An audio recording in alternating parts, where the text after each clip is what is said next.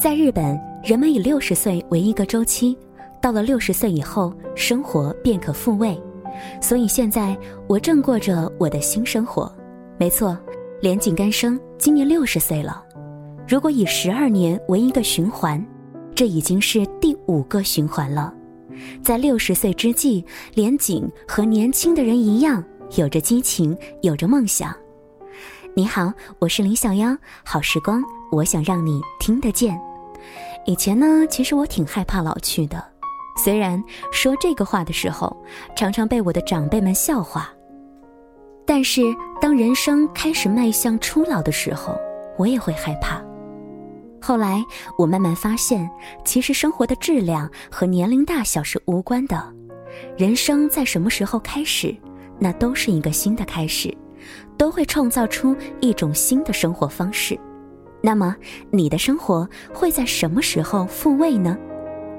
连井干生，一九五五年出生在日本东京，曾经在明治学院读大学三年，期间主修社会学、社会心理学。一九七八年加入了日本设计中心，加入三年之后创立了广告公司。一九八四年自学摄影，成为了一名摄影师。连景基本上没有接受过学术性的艺术教育，一直也没有想过去读艺术学校或者摄影学校。从根本上讲，他说这是我性格驱使的，我很讨厌被人教育这种事情。连景在十七岁到十九岁的时候，很想成为一名爵士乐手，可是中途受挫，没有成功。在为了勉强糊口而打工的间隙，连景和艺术指导 M 氏结识，于是呢，开始进入了摄影这个行业。一开始以设计师的身份工作，不久之后便作为美术指导独立出来，成立自己的公司。他说：“无论如何，我都不想放弃自己热爱至极的摄影。”于是，在三十岁时，把公司交给朋友打理，开始自学摄影的生涯。三十三岁，连景正式开始成为摄影师工作。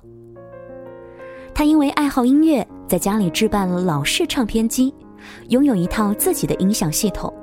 这是他年轻时的梦想，而现在终于实现了，可以带着年轻时候的爵士梦想来享受音乐。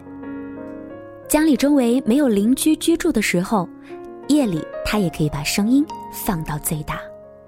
他说。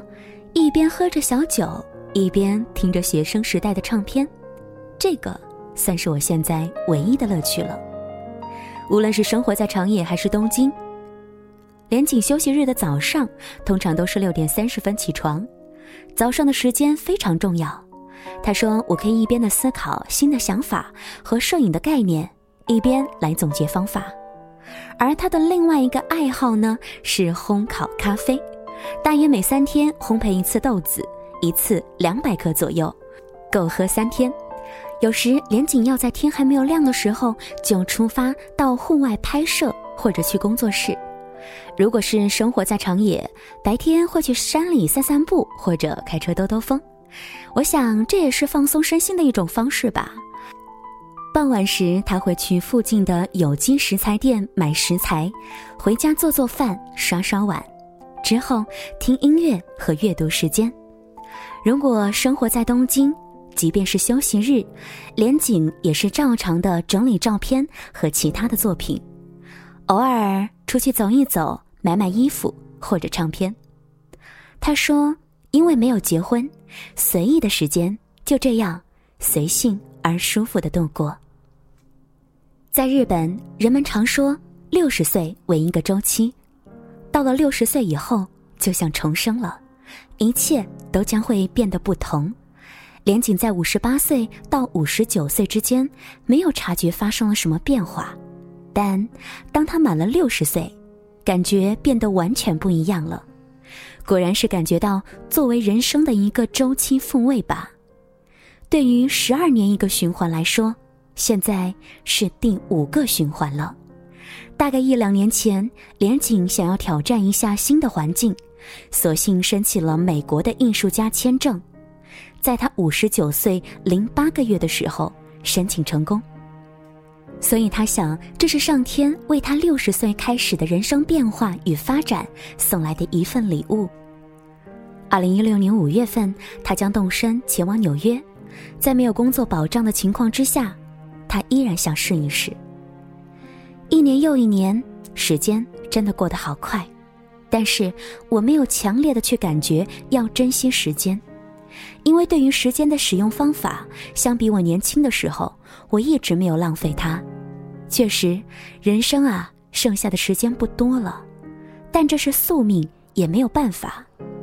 在剩下的时间里，好好的去享受时光就够了。对于人生接下来的阶段，他没有做过多的打算和计划。他说：“今天的自己要受惠于一直以来充实的工作和个人的生活，这不仅仅是我一个人的力量，要感谢朋友、父母的理解和包容。”谢谢你今天来收听《时光听得见》。今天呢，在节目当中跟大家分享的是连景干生的故事。其实他已经六十岁了，可能对于很多人来说，六十岁离我们还有点遥远。但看他的生活方式和生活态度，也不禁让我会问问我自己：如果到了六十岁，我会是一种怎样的状态呢？与其想的那么遥远，不如把当下的时光好好珍惜吧。我们还年轻，我们还有大把的时光可以好好的来虚度。选择你喜欢的生活方式，掌握好你喜欢的人生吧。今日话题，想要特别想要问问收听节目的你，你所理想的生活是什么样子呢？欢迎在听节目的时候呢，在我的微信公众平台来进行留言，直接的搜索“时光听得见”。我们下期节目再会了。我已经记不起和你牵手的心跳只留下一些片段。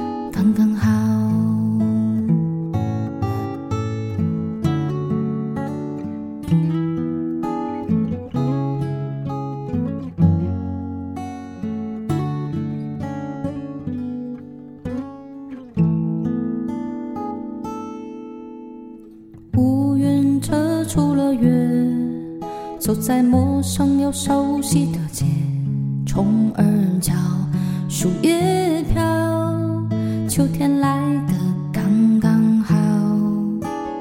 灯光一盏盏熄灭，你在梦中被谁打扰？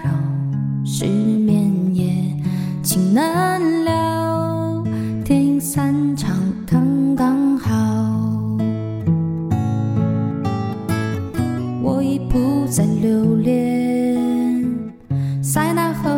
的拥抱，我已不再想念在荷兰的街道。你回头对我笑，我已经记不起和你牵手的心跳，只留下一些片段，刚刚好。